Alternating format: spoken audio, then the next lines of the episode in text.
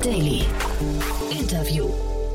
Herzlich willkommen zurück zu Startup Insider Daily. Mein Name ist Jan Thomas und wie vorhin angekündigt, Sebastian Berning ist bei uns zu Gast, der Co-Founder und CEO von Instagrid und wir sprechen über ein Batteriesystem, über ein Hochleistungsbatteriesystem genauer gesagt, für das das Unternehmen gerade 33 Millionen Dollar eingesammelt hat. Und ja, das ist ein sehr spannendes Thema, werdet ihr gleich hören. Es geht natürlich so ein bisschen um Cleantech, aber es geht auch, ich würde mal sagen, um Autonomie oder ja, vielleicht im weitesten Sinne sogar Freiheit, denn man ist dank Instagrid eben entkoppelt von ja, jeglicher Stromversorgung oder zumindest jeglicher gebundener Stromversorgung. Das heißt, man ist wirklich wirklich ortsunabhängig. Und ja, das hat sehr viele Vorteile. Was es damit auf sich hat, hört ihr gleich. Kurz nach der Hinweis auf nachher. Um 16 Uhr geht es hier weiter mit unserem tollen Format Junge Startups. Ihr wisst ja, wir begrüßen jede Woche mindestens drei junge Unternehmen, die maximal drei Jahre alt sind und maximal ein Funding von einer Million Euro eingesammelt haben. Und so auch heute. Zum zweiten Mal dabei Claire and Me, die Selbsttherapie nur einen Anruf entfernt. Dann Sparkfield, das intelligente Krafttrainingsgerät. Und Dealcode, eine AI-Guided Selling Software für B2B und SaaS-Vertriebsteams. Also ihr hört es schon raus. Es ist wirklich eine sehr bunte Mischung und dementsprechend macht es unglaublich viel Spaß dazu zu hören, zumal ja die Unternehmen noch wirklich sehr, sehr euphorisch sind. Also mir macht es auf jeden Fall immer großen Spaß. Ist wirklich ziemlich ansteckend, muss ich sagen. So, genug der Vorrede. Jetzt kommen noch kurz die Verbraucherhinweise und dann kommt Sebastian Berning, der Co-Founder und CEO von Instagrid. Insider Daily. Interview. Ja, dann freue ich mich. Sebastian Berning ist bei uns, CEO von Instagram. Hallo Sebastian. Hi Jan, schön, dass das klappt. Ja, freut mich auch sehr, dass du da bist und erstmal Glückwunsch zu eurer ja wirklich phänomenalen Runde. Ne? Ja, das hat uns äh, doch die letzten Monate sehr beschäftigt, aber wir sind natürlich froh, dass es so, äh, so einen tollen Erfolg hatte. Ja, und es ist wirklich spannend, was ihr macht, finde ich. Ihr habt eine, ja, ich find, glaube, eine ganz besondere Mixtur eigentlich. Ist mein, so, ihr, ihr seid ein Hardware-Unternehmen, kann man sagen. Ihr, ihr baut Batterien, aber dann doch irgendwie nicht so wie andere, weil ihr baut das eigentlich nicht für die Automobilindustrie eigentlich oder primär nicht, ne? Nein, wir bauen äh, Batteriestromversorgung für professionelle Anwender. Also man kann sich das so vorstellen, wenn ich unterwegs bin und ähm, wirklich ein, äh, ich würde fast sagen, ein Großteil der, äh, der arbeitenden Bevölkerung ist mobil unterwegs und macht unterwegs äh, Arbeiten, äh, die jetzt nicht im Büro stattfinden. Und dann brauche ich eine, eine zuverlässige Stromversorgung. Und äh, das ist für die Leute dann zum Teil wichtiger als ähm, ein Laptop jetzt für mich, ja. Mhm. Und ähm, bis heute ist es so, ich muss entweder ein riesen Verlängerungskabel legen irgendwo hin und dann vielleicht, äh, wenn man sich mal umschaut im Alltag, dann sieht man manchmal jemanden ratlos dastehen, der möchte irgendwo eigentlich nur, ähm, keine Ahnung, die Hecke schneiden und klopft dann irgendwo anders an Strom bekommt. Oder, und das ist eigentlich bei Profis das, was passiert, äh, man schmeißt halt einen kleinen Verbrennungsmotor an. Ja. Mhm. Also Generatoren, und, ne, so typischerweise, oder? Genau, so ein Generator. Und, äh, oder, oder zum Beispiel eine Heckenschere, wo dann direkt ein Motor, Verbrennungsmotor eingebaut ist. Aha. Und äh, das Problem lösen wir, indem wir eine Batterie äh, entwickelt haben. Da kommt dann Wechselspannung raus, so 230 Volt, wie man das aus der Steckdose kennt.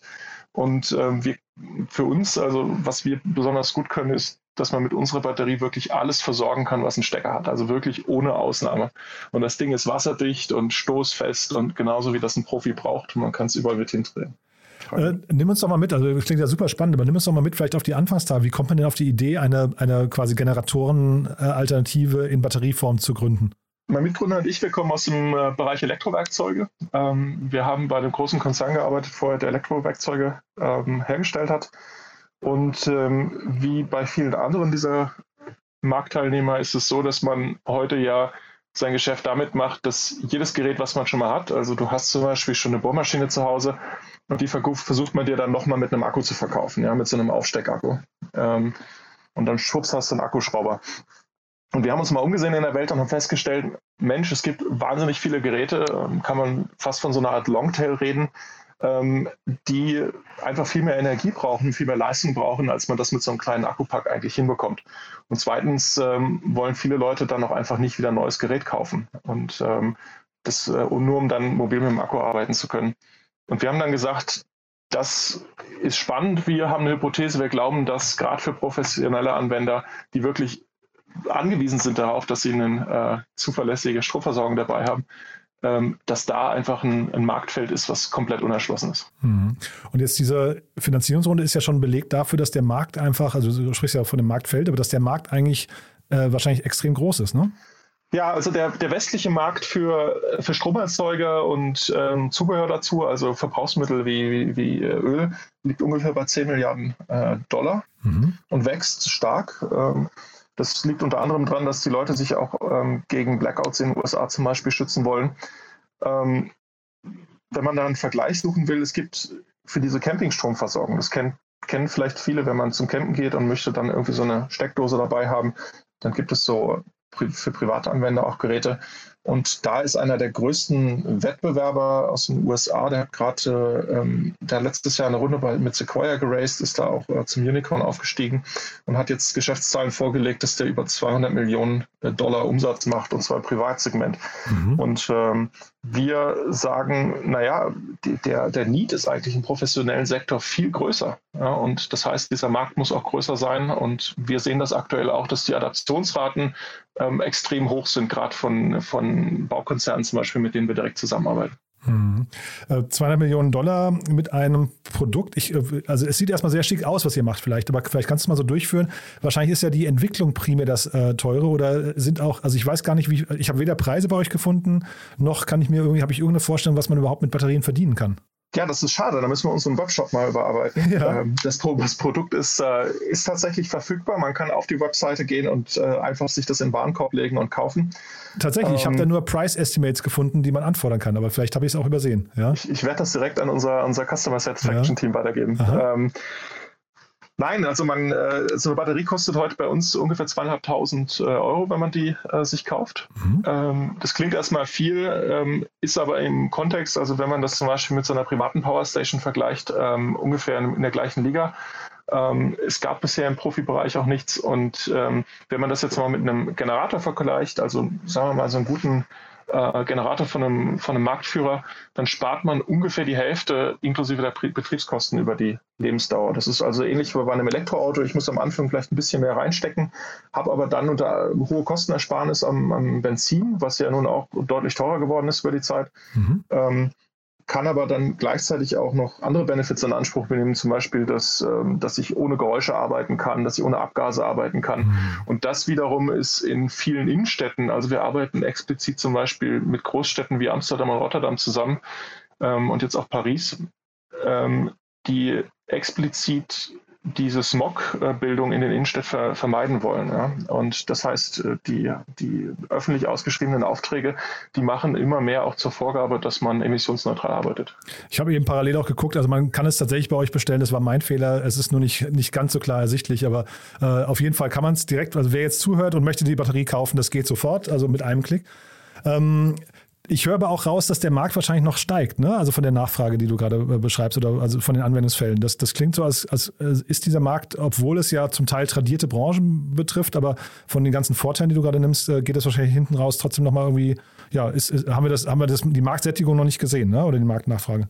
Das ist schön, dass du das ansprichst, weil ich meine, unser, unser primärer Kanal geht natürlich gerade in die Bauwirtschaft und äh, das wurde bei euch im Podcast auch häufig angesprochen, dass die Bauwirtschaft natürlich einer der ähm, Sektoren ist, die am wenigsten bisher wahrscheinlich von, von den Veränderungen betroffen waren, äh, wo es viel Nachholbedarf gibt, aber auf der, auf der Klimaseite und der Klimaschutzseite natürlich auch extrem viel ansteht. Ja? Also da muss, muss extrem viel passieren noch. Mhm. Äh, gleichzeitig wächst der Markt aus unserer Sicht über 50 Prozent pro Jahr im Moment, also wahnsinnig. Und äh, für uns ist es natürlich spannend zu sehen, das war unsere Hypothese. Aber wir haben 2018 auch ein paar Monate, ich sage mal ein paar Monate vor Greta, ein paar Monate vor Fridays for Future gegründet.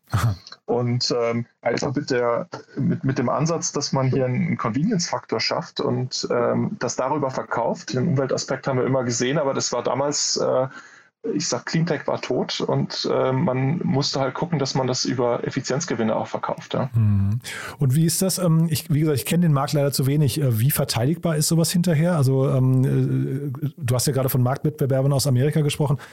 Grenzt ihr euch da ausreichend gut ab? Seid ihr technologisch überlegen oder sind das dann einfach so signifikante Unterschiede, dass jeder seine Nische findet? Ähm, wir sind ein echtes Deep Tech Startup. Wir haben wirklich ähm, ja, fast vier Jahre mit der, mit der Grundlagenentwicklung ähm, ähm verbracht. Das heißt, wir haben bei uns von Chips und äh, integrierter Software und Batterie-Engineering. Wir haben es alles von null aufgebaut, inklusive der ganzen Supply Chain der Fertigung und haben dann ein Produkt geschaffen, was ein echtes Alleinstellungsmerkmal hat. Ja, also so mhm. kompakt, so robust äh, schafft das heute keiner und das liegt an der Leistungselektronik, die wir ganz neu gedacht und ganz neu entwickelt haben. Und das kann heute so keiner und wir haben das auch mit mittlerweile 15 Patenten oder Patentanmeldungen geschützt.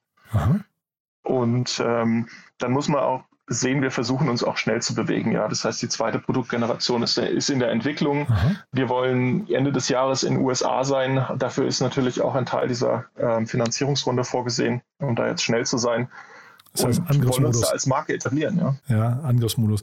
Ähm, jetzt trotzdem mal vielleicht zu eurem Geschäftsmodell, weil in der Startup-Welt, man versucht ja immer diese Recurring Revenues hinzubekommen. Ne? Jetzt bei euch ist es ja eher so, ihr verkauft das und dann ist möglicherweise auch ein, weiß nicht, ein Wiederkäufer oder so. Äh, also auch, ihr seid zwar ein Direct-to-Consumer-Business, wenn ich es richtig verstehe, ne? aber trotzdem, mhm. die Kundennähe führt nicht zwangsläufig zu Wiederver äh, Wiederkäufen, weil wahrscheinlich, wenn jemand einmal so einen Generator hat für seine Baustelle, dann braucht er keinen zweiten. Ne?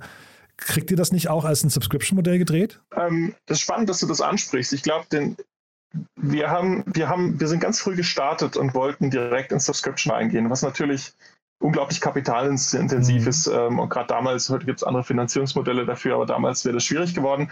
Ähm, wir haben dann aber auch gesehen, dass äh, ich frage dann immer die Leute, ja, wo, wo macht Tesla denn Subscription? Ja, ähm, mhm. Also man kann mit Hardware-Businesses sehr gut skalieren ähm, und eventuell später was anderes oben draufsetzen. Und das wird jetzt bei uns im nächsten äh, Schritt ähm, tatsächlich die Subscription wir sehen das, dass, äh, dass die Kunden Subscription wollen. Mhm. Und wir werden jetzt quasi ein, äh, ein entsprechendes Angebot entwickeln und ähm, gehen Mitte des Jahres in den, in den Beta-Release rein. Ähm, Hintergrund ist, dass wir quasi mit unseren Geräten, die dann auch dem Internet verbunden sind, ähm, wir haben ein GSM-Modul drin, kann man im Prinzip also an, anhand, der, anhand der Nutzung abrechnen. Ja. Und ich glaube, das ist der große das ist der große Schlüssel an der Stelle, weil eine Batterie sich natürlich unterschiedlich abnutzt, je nachdem, wie viel ich sie auch benutze. Das mhm. heißt, Leute, die sie wenig nutzen, werden dann weniger zahlen und umgekehrt. Äh, wenn ich viel nutze, dann kaufe ich mir vielleicht eine Flatrate dafür.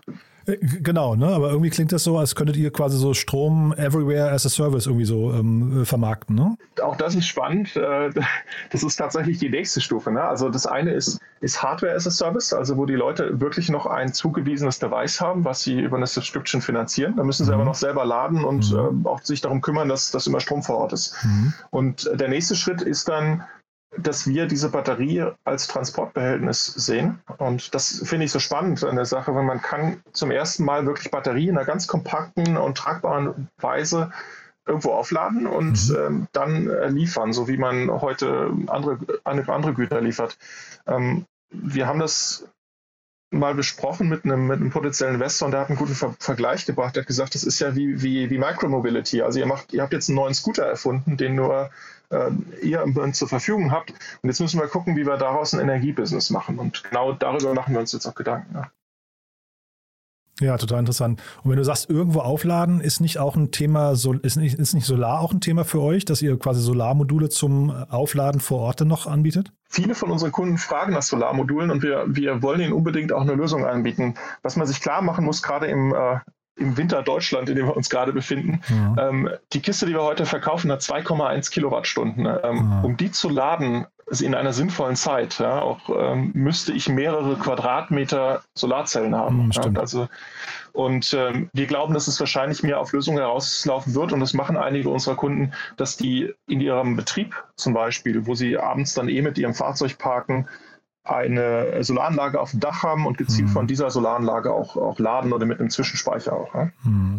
Total interessant. Und dann lassen Sie mal kurz über die Runde sprechen. Ähm, 33 Millionen Dollar, das finde ich ja wirklich also erstmal bemerkenswert, weil damit kommt man schon eine ganze Ecke weit. Vielleicht kannst du mal beschreiben, wie weit und dann vielleicht auch mal kurz was zur Rundenstruktur. Energy Impact Partners kannte ich jetzt so nicht. Ähm, klingt vom Namen her ganz passend, glaube ich, ne? aber vielleicht kannst, kannst du nochmal sagen, äh, sind die auch passend oder ähm, wahrscheinlich schon, ne? Die sind, äh, die sind äh, hervorragend für uns. Ja? Also Energy Impact Partner ist, äh, wenn ich kurz was dazu sagen darf, ist, ja. Äh, ist, ist ein sehr großer Fonds. Die haben zweieinhalb Milliarden äh, Assets under Management. Mhm. Ähm, die sind also deren LPs sind die größten Energieversorger der Welt. Also wenn man gerade aus den USA ähm, ist da wirklich das, das Who is Who der, der großen Energieversorger dabei, aber auch aus Japan, TAPCO ist dabei. Und ähm, das hilft uns natürlich im Verständnis unglaublich weiter, weil man diesen Leuten muss man nicht erst die Energiewende erklären oder die Elektrifizierung oder was für Herausforderungen auf Unternehmen auch einfach zukommen. Ja, die sind auf uns zugekommen, weil die gesagt haben, wir haben in unserer strategischen Analyse gesehen, die Energiewende braucht solche Lösungen und dann haben wir euch gefunden und ähm, wir glauben, dass das die richtige Lösung ist. Mit den 33 Millionen, ähm, man reist ja immer so für, für zwei Jahre. Ich glaube, das wird jetzt davon abhängen, wir, wir sind schon relativ profitabel auch. Und ähm, das heißt, relativ profitabel, das kenne ich auch so noch nicht. Ja. Nein, das ist, äh, wir haben letztes Jahr äh, drei, äh, drei EBIT-positive Monate geschrieben.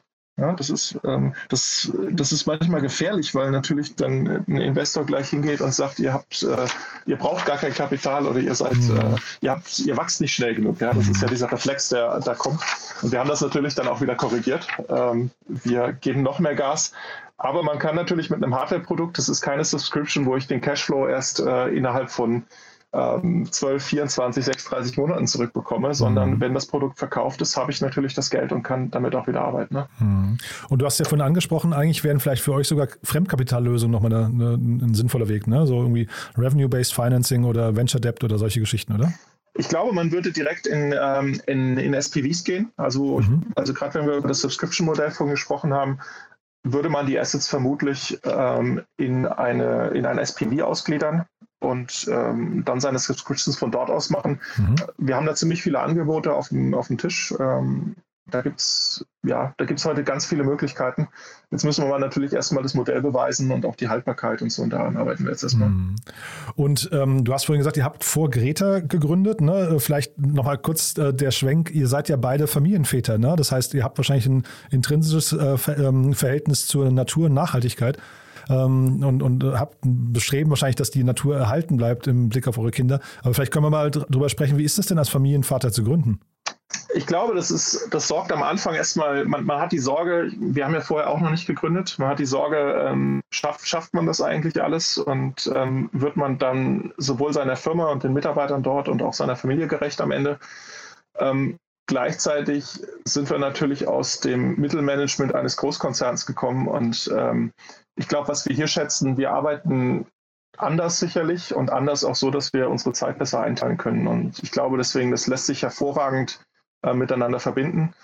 Ähm, wenn wir jetzt an den Punkt kommen, Nachhaltigkeit, ich glaube, wir sind jetzt keine, ähm, ja, wir, wir, sind keine Öko-Fanatiker der ersten Stunde. Ähm, wir glauben aber, dass, äh, also ich, ich finde es spannend, wenn ich meinen Kindern erklären kann, womit ich, womit ich, das, womit ich Geld verdiene ja, mhm. und ähm, warum das auch wichtig ist. Ja, und ähm, deswegen machen wir jetzt, ich habe das, neulich mal im, äh, hab das neulich mal geschrieben, als ich gesagt habe, ähm, als wir gegründet haben, haben alle irgendwas mit AI gemacht. Und, ähm, und ich finde AI auch total wichtig, aber ich möchte eigentlich auch wissen, wo, wofür man das macht. Ja. Und mhm. genau das haben wir hier gefunden und haben gesagt, hier, wir wissen, wofür wir das machen, wir glauben, dass da ein guter Markt ist und am Ende ist es ja toll, dass man jetzt keinen Kompromiss schließen muss zwischen einer wirtschaftlich, also einer wirtschaftlich äh, funktionierenden Idee und ähm, etwas, was vielleicht die Welt auch ein Stück besser macht. Mhm. Aber ich höre raus, zumindest Familie und Gründen kann man unter einen Hut bringen, ja? Das kann man unter einen Hut bringen. Ähm, und es zwingt einen sogar so ein bisschen zu Effizienz, ähm, weil man einfach sein, man hat ein bestimmtes Zeitbudget und ähm, das verbringe ich jetzt nicht unbedingt am, am Kicker. Ja. okay. Man, man, dieses Timeboxing, das ist manchmal ganz wichtig, einfach fertig zu werden und, ähm, und einfach zu sagen, man hat nur eine bestimmte Zeit für etwas. Man, man muss auch für, für einen Familienunterhalt aufkommen. Das heißt, ähm, wir haben uns am Anfang auch nur zwölf Monate gegeben, haben gesagt, entweder das funktioniert oder ähm, wir müssen uns irgendwie was anderes suchen. Ich denke, das ist eine andere Situation, als wenn man vielleicht von der Uni kommt, in seiner WG wohnt und, und sagt, ich, hab, ich verbrenne jetzt relativ wenig Cash privat und, und kann mir das erlauben, das äh, beliebig lange eigentlich durchzuhalten. Ja. Mhm. Das ist dann also quasi die eine Frage mit Familie und, und Gründen, aber vielleicht kannst du auch nochmal, ihr seid beide aus dem Corporate gekommen. Äh, also wir wollen ja, ne, wir wollen in, in Deutschland, glaube ich, Mut machen zu späterem Gründen, also späterem, meine ich im, im Sinne des, des Lebensalters ähm, also ältere Gründer irgendwie motivieren und wir wollen auch natürlich ähm, Familienväter und Mütter äh, motivieren. Aber wir wollen auch, glaube ich, Menschen aus dem Corporate. Wir wollen jetzt nicht äh, Bosch äh, die, die Mitarbeiter rausziehen, aber vielleicht kannst du trotzdem noch mal äh, ein Plädoyer halten oder auch vielleicht sagen, was nicht so gut läuft beim, beim Gründen. Wie ist das denn, wenn man aus dem Corporate rauskommt, aus der heilen Corporate-Welt, äh, wo alles irgendwie umsorgt ist und plötzlich muss man sich um alles selbst kümmern? Ich glaube, das ist ein guter Punkt, den, den du ansprichst. Ich glaube, wir können mehr Gründer aus den etablierten Firmen vertragen. Aber ja, ich glaube, dieser, dieser, dieser Spagat, was du, was du gesagt hast, dass, mit dem, dass wir den Konzernen die Mitarbeiter klauen, das ist, glaube ich, ein, ein Trugschluss. Ähm, ich, wir sind nicht unglücklich gewesen, da wo wir gearbeitet haben. Ja, wir, mhm. ich glaube, auch jetzt wo du es angesprochen hast mit Bosch, es ist ein toller Konzern, viel Innovation. Ähm, wir haben uns, wir wollten einfach auch unser eigenes Ding mal machen. Und ich glaube, es ist so wirklich auf eigene Bilanz, auf eigene Verantwortung, auf ne, ein bisschen Skin in the Game. Das ist ganz schwer äh, im Moment zu bekommen. Das könnte man sicherlich irgendwie durch eine andere Incentivierung nochmal ändern. Aber wir beschweren uns da nicht. Ich glaube, an einem bestimmten Punkt muss man dann einfach auch springen. Ja, und ohne jetzt äh, vielleicht irgendwie Doppelboden drin zu haben. Und das haben wir gemacht. Ähm, zum Thema Mitarbeiter klauen. Ich habe selbst eine Zeit lang im Silicon Valley gearbeitet und gelebt und ich glaube, da hat man eine gesündere Einstellung dazu. Das ist wirklich so, dass man, dass man einfach sagt, ja, es, es gibt ein Ökosystem von Mitarbeitern mit Weltklasse-Expertise und äh, manche kommen dann zu meiner Firma und manche verlassen sie auch wieder, aber alle lassen ja irgendwo was da und tauschen dann Erfahrungen aus. Und diesen Spirit, den habe ich im Silicon Valley sehr, sehr stark kennengelernt, ja. Ähm, und nicht so wirklich als, als Konkurrenz zwischen den Firmen, sondern dass im Prinzip alle von einem Netzwerk am Ende profitieren. Und ich möchte dafür werben, dass, dass wir eben das Ganze als Netzwerk sehen, zwischen kleineren Playern, zwischen größeren Playern, die alle ihre Berechtigung in diesem ähm, Ökosystem haben und auch durch diesen Austausch unterm Strich wirklich alle voneinander profitieren. Ne? Super. Also eigentlich ein tolles Schlusswort, auch ein tolles Plädoyer, finde ich. Trotzdem vielleicht am Ende nochmal kurz die Frage, braucht ihr denn Mitarbeiter? Sucht ihr gerade welche? Ja, selbstverständlich sogar Mitarbeiter. Wir haben, äh, ich glaube, wir haben jetzt 50 offene Stellen. Ähm, Krass. Wir ja, wir wollen skalieren, wir wollen in die Welt, wir wollen nach Frankreich, nach England, wir wollen Ende des äh, Jahres, wie gesagt, mit einem eigenen, äh, mit einer eigenen Entity in den USA vertreten sein. Wir suchen Ingenieure im Softwarebereich. Ähm, gute Vertriebler suchen wir. Ähm, schaut einfach mal auf die Seite. Ähm, wir finden da für jeden, äh, für jeden was und haben auch äh, immer ein offenes Ohr für Leute, die, die sagen, ich habe jetzt nicht so eine, so eine straight CV und möchte äh, irgendwie bei euch mitarbeiten, finde das spannend. Ja, ich glaube, CVs sind ja eh überbewertet, ne? Oder waren sie in der Vergangenheit. Auf jeden Fall. Ne? Ähm, aber Fall. vielleicht kurz in dem Kontext noch, ihr kommt ja, äh, wenn ich jetzt sage Stuttgart, ist es nicht ganz richtig, ne? Großraum Stuttgart würde man wahrscheinlich sagen. Ähm, da passiert gerade auch relativ viel. Ne? Flip hatte ich neulich hier zu Gast. Äh, ich glaube, äh, Anydesk zumindest kommt auch aus Stuttgart, wenn ich es richtig weiß. Ne? Ähm, Stokart kommt, glaube ich, aus Mannheim. Ich bin jetzt nicht ganz sicher. Aber auf jeden Fall tut sich eine ganze Menge bei euch, ne? Ja, es tut sich was und ich glaube, das ist auch längst überfällig. Wir haben ja gerade über die Talente gesprochen. Ich glaube, es sind alle Zutaten hier. Und ähm, auch in der Mitarbeiterakquise ist es, glaube ich, ein ähm, großer Vorteil, dass man sagt, man kann den Leuten, die ähm, eine Möglichkeit suchen, anders zu arbeiten, auch hier ähm, was bieten und sich dann auch absetzen vom Arbeitsmarkt. Startup Insider Daily. One more thing. Präsentiert von Sestrify. Zeit- und kostensparendes Management eurer SaaS-Tools. Also Sebastian, sehr, sehr spannend, muss ich sagen. Zum Schluss wie immer die Bitte, wir haben ja eine Kooperation mit Sestrify und deswegen bitten wir jeden unserer Gäste nochmal um ihr Lieblingstool oder einen Tooltip, einen Geheimtipp. Ja, und ich bin gespannt, was du mitgebracht hast. Ja, ich habe heute Ledgy mitgebracht. Ledgy ist wahrscheinlich kein Geheimtipp mehr. Das ist ein Tool zum Cap-Table-Management. Ähm, das hört sich relativ äh, vielleicht technisch an am Anfang. Ähm, Hintergrund ist bei uns, dass wir den Anspruch haben, 100 Prozent unserer Mitarbeiter in unser ESA-Programm einzubinden. Und uns hilft das einfach durch Automatisierung und ähm, ja, Equity Management hier wirklich ähm, automatisiert allen diese, diese, diese Verträge zukommen zu lassen, zu gucken, was können wir noch vergeben äh, und, und das Ganze zu managen. Außerdem finde ich persönlich ein sehr spannendes Feature von dem Tool, dass jeder Mitarbeiter einen eigenen Login erhält und dann quasi immer auch gerade nach einer Finanzierungsrunde nochmal checken kann, wie sich eigentlich, wie eigentlich die Wertentwicklung ist von seinem, von seinem ESOP und äh, wie, wie die sich, äh, wie das Vesting sich zum Beispiel äh, verändert hat. Hm. Das ist ein Unternehmen aus der Schweiz, glaube ich, ne? Die, ich habe die, hab die mal mit Daniel Wild hier diskutiert, dass die auch, die haben auch eine 10 Millionen Runde mal irgendwann gemacht, glaube ich, wenn ich mich richtig erinnere. Ähm, also ein, ein, cooles Tool, kenne ich von außen und ähm, ja, also von daher hatten wir, glaube ich, hier auch noch nicht bei, bei unseren ganzen Tooltips eine, eine spannende, äh, spannendes, spannendes Thema auf jeden Fall. Und das heißt, ESOP kann man damit auch gut verwalten, ja? Man kann ESOP verwalten, aber auch, ähm, und das ist immer wieder ein ich finde das immer wieder spannend in Finanzierungsrunden, wie lange es dauert, bis man doch auch mit, mit Investoren, die das seit Jahren machen, ne, ähm, bis man einen fehlerfrei gerechneten Cap-Table in Excel hat. das, ja, es ist wirklich bis, bis kurz vor Unterschrift ist immer noch ein Share links oder rechts und äh, doch irgendwo wieder verrechnet. Mhm. Und dieses Tool bietet auch die Möglichkeit, in einer wahnsinnigen Komplexität, also Runden mit allen möglichen Caps und allem, was so der, die Venture Capital Toolbox bietet, am Ende doch wieder korrekte, ähm, äh, ja, korrekte Cap-Tables rauszubekommen. Und das ist gerade, wenn man das so in so Szenarioplanungen macht als, als CEO auch ähm, äh, wirklich wichtig. Ja. Und wir, haben, wir waren doch einige Male fasziniert, dass das Tool am Ende recht hatte und äh, die entsprechenden Investoren äh, sich da doch irgendwie wieder einen Bug in Excel gefangen hatten. Das Segment One More Thing wurde präsentiert von Sastrify, der smarten Lösung für die Verwaltung und den Einkauf eurer Softwareverträge. Erhaltet jetzt eine kostenlose Analyse eurer SaaS-Tools und alle weiteren Informationen unter www.sastrify.com/insider. Vielen Dank, Sebastian. Hat mir großen, großen Spaß gemacht. Dann wir bleiben in Kontakt. Wenn es bei euch Neuigkeiten gibt, sag gerne Bescheid, ja? Mache ich, Jan. Dankeschön. Startup Insider Daily, der tägliche Nachrichtenpodcast der deutschen Startup-Szene.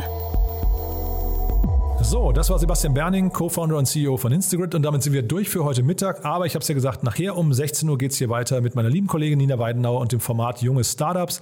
Dann zu Gast Claire and Me, deine Selbsttherapie nur einen Anruf entfernt. Sparkfield, das intelligente Krafttrainingsgerät und Dealcode, eine AI-Guided Selling Software für B2B und SaaS-Vertriebsteams. Also ich sag's nochmal, eine sehr bunte Mischung, aber extrem euphorisch vorgetragen das Ganze. Und falls ihr zufällig jemanden kennen solltet, der in einem jungen Startup arbeitet, das auf diese Kriterien passt, dann ja, dann mailt ihm oder ihr doch einfach diese Folge mal weiter. Möglicherweise A als Inspiration oder B auch, weil sie sich vielleicht bewerben möchten, denn wir suchen hier natürlich immer wieder spannende Unternehmen, die sich dann hier vorstellen. Also von daher, ja, vielleicht ist das was für euch. Dementsprechend vielen Dank fürs Weiterempfehlen und ja, euch erstmal einen wunderschönen Tag und nicht vergessen, nachher um 16 Uhr junge Startups mit Nina Weidenauer. Bis dahin, alles Gute. Ciao, ciao.